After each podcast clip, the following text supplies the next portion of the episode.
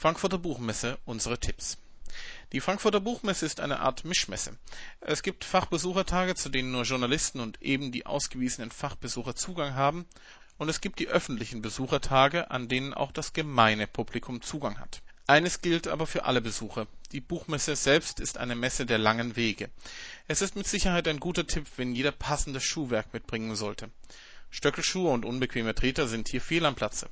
Ebenfalls zumindest während der freien Besuchertage eine gute Idee ist das Mitbringen eines Zeltstuhls oder eines tragbaren Hockers. Denn Sitzgelegenheiten sind dann besonders rar. Hilfreich ist auch ein Sitzkissen.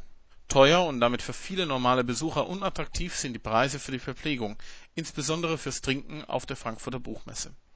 Ein weiterer guter Tipp ist also auf jeden Fall genügend zu trinken mitzunehmen, insbesondere dann, wenn die Temperaturen wie im vergangenen Jahr eher wärmer sind als im Durchschnitt. Der letzte Tipp ist die Unterkunft.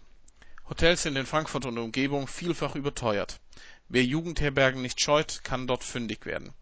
Ansonsten sind aber auch Schlafgemeinschaften möglich. So kann man sich in Ferienwohnungen einmieten, die auf mehrere Personen gerechnet eine preiswerte Alternative sind. Ferienwohnungen sind allerdings nur dann eine Alternative, wenn man mit dem Auto anreist und somit ein Transportmittel zur Frankfurter Buchmesse hat.